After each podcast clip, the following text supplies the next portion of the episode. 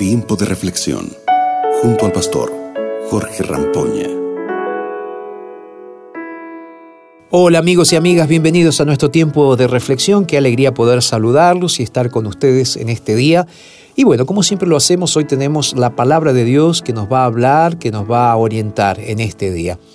Y hoy elegí el Salmo 11 para leer junto con ustedes.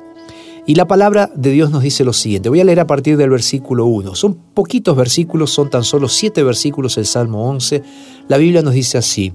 El Señor halló refugio. ¿Cómo pues se atreven a decirme, huye al monte como las aves? Vean cómo tensan sus arcos los malvados.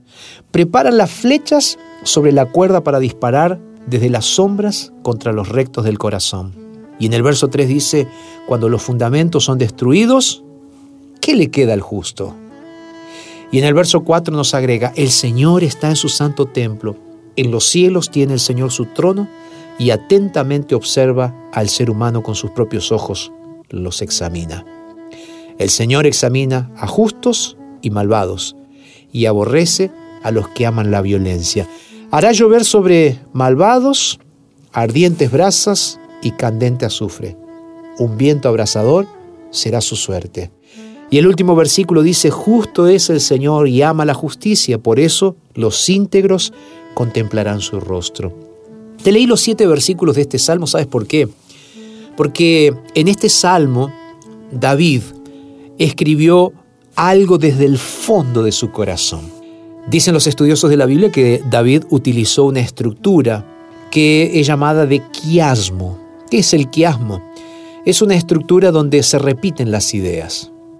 Es interesante que si tú vas al versículo 1, allí se dice que nosotros encontramos refugio en el Señor.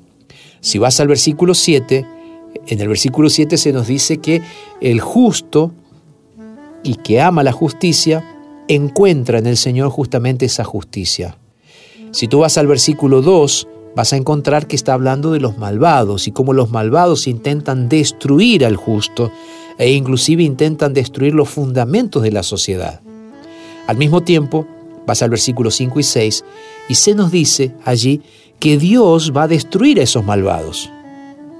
En el versículo 4, que es el centro de esa estructura quiásmica del libro de los Salmos, se nos dice el Señor está en su santo templo y es el Señor que está en su trono que está atentamente observando a cada ser humano con sus propios ojos. ¿Sabes lo que me hace pensar esto? Primeramente, los justos están bajo el cuidado de Dios. No hay justo desamparado ni su descendencia que mendigue pan.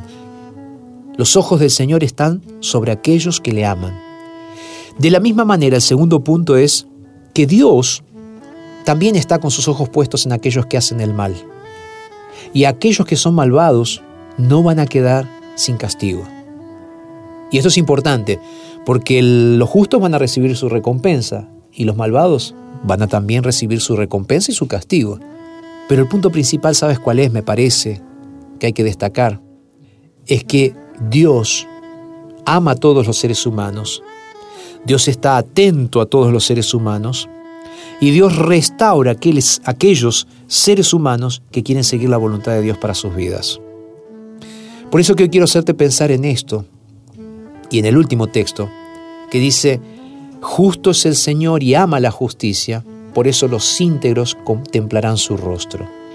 Así como Dios está mirándote hoy, y si tú estás decidiendo seguir al Señor y ser fiel a Él, vas a tener bendición.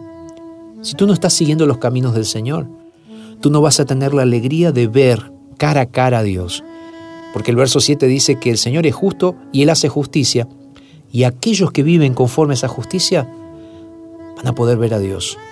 Yo no sé cómo está tu corazón en este momento. Yo no sé cómo están tus sentimientos en este momento. Pero una cosa es cierta. Dios te está llamando. Y te está llamando para que seas íntegro, para que sigas los caminos del Señor, para que sigas la justicia del Señor. Pero lo más importante, Dios te está llamando para que te prepares. ¿Sabes para qué?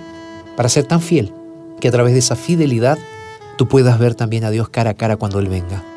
Jesús está viniendo, Jesús viene a buscar a sus hijos fieles, Jesús viene a, hacer justicia, a restaurar. Y Él quiere que tú estés ese día para darte un abrazo de eternidad. ¿Podemos orar juntos? Vamos. Señor, te pedimos que nos ayudes en este día a serte fieles, que nos ayudes también, Señor, en este día a poder ver tu mano poderosa y a, Señor, especialmente a ver tu justicia en nuestra vida, tu amor, tu misericordia y que nos ayudes a prepararnos para que aquel día nuestros ojos puedan contemplarte cara a cara, Señor. Nos entregamos a ti, Señor, y lo hacemos en el nombre de Jesús. Amén. Muy bien, terminamos aquí entonces nuestro momento de reflexión. Gracias por haber estado con nosotros en este día. Espero que la bendición de Dios esté sobre ti. Recuerda, Dios ama a los justos, sus ojos están sobre ti en este día y Él espera contemplarte cara a cara aquel día cuando Jesús vuelva.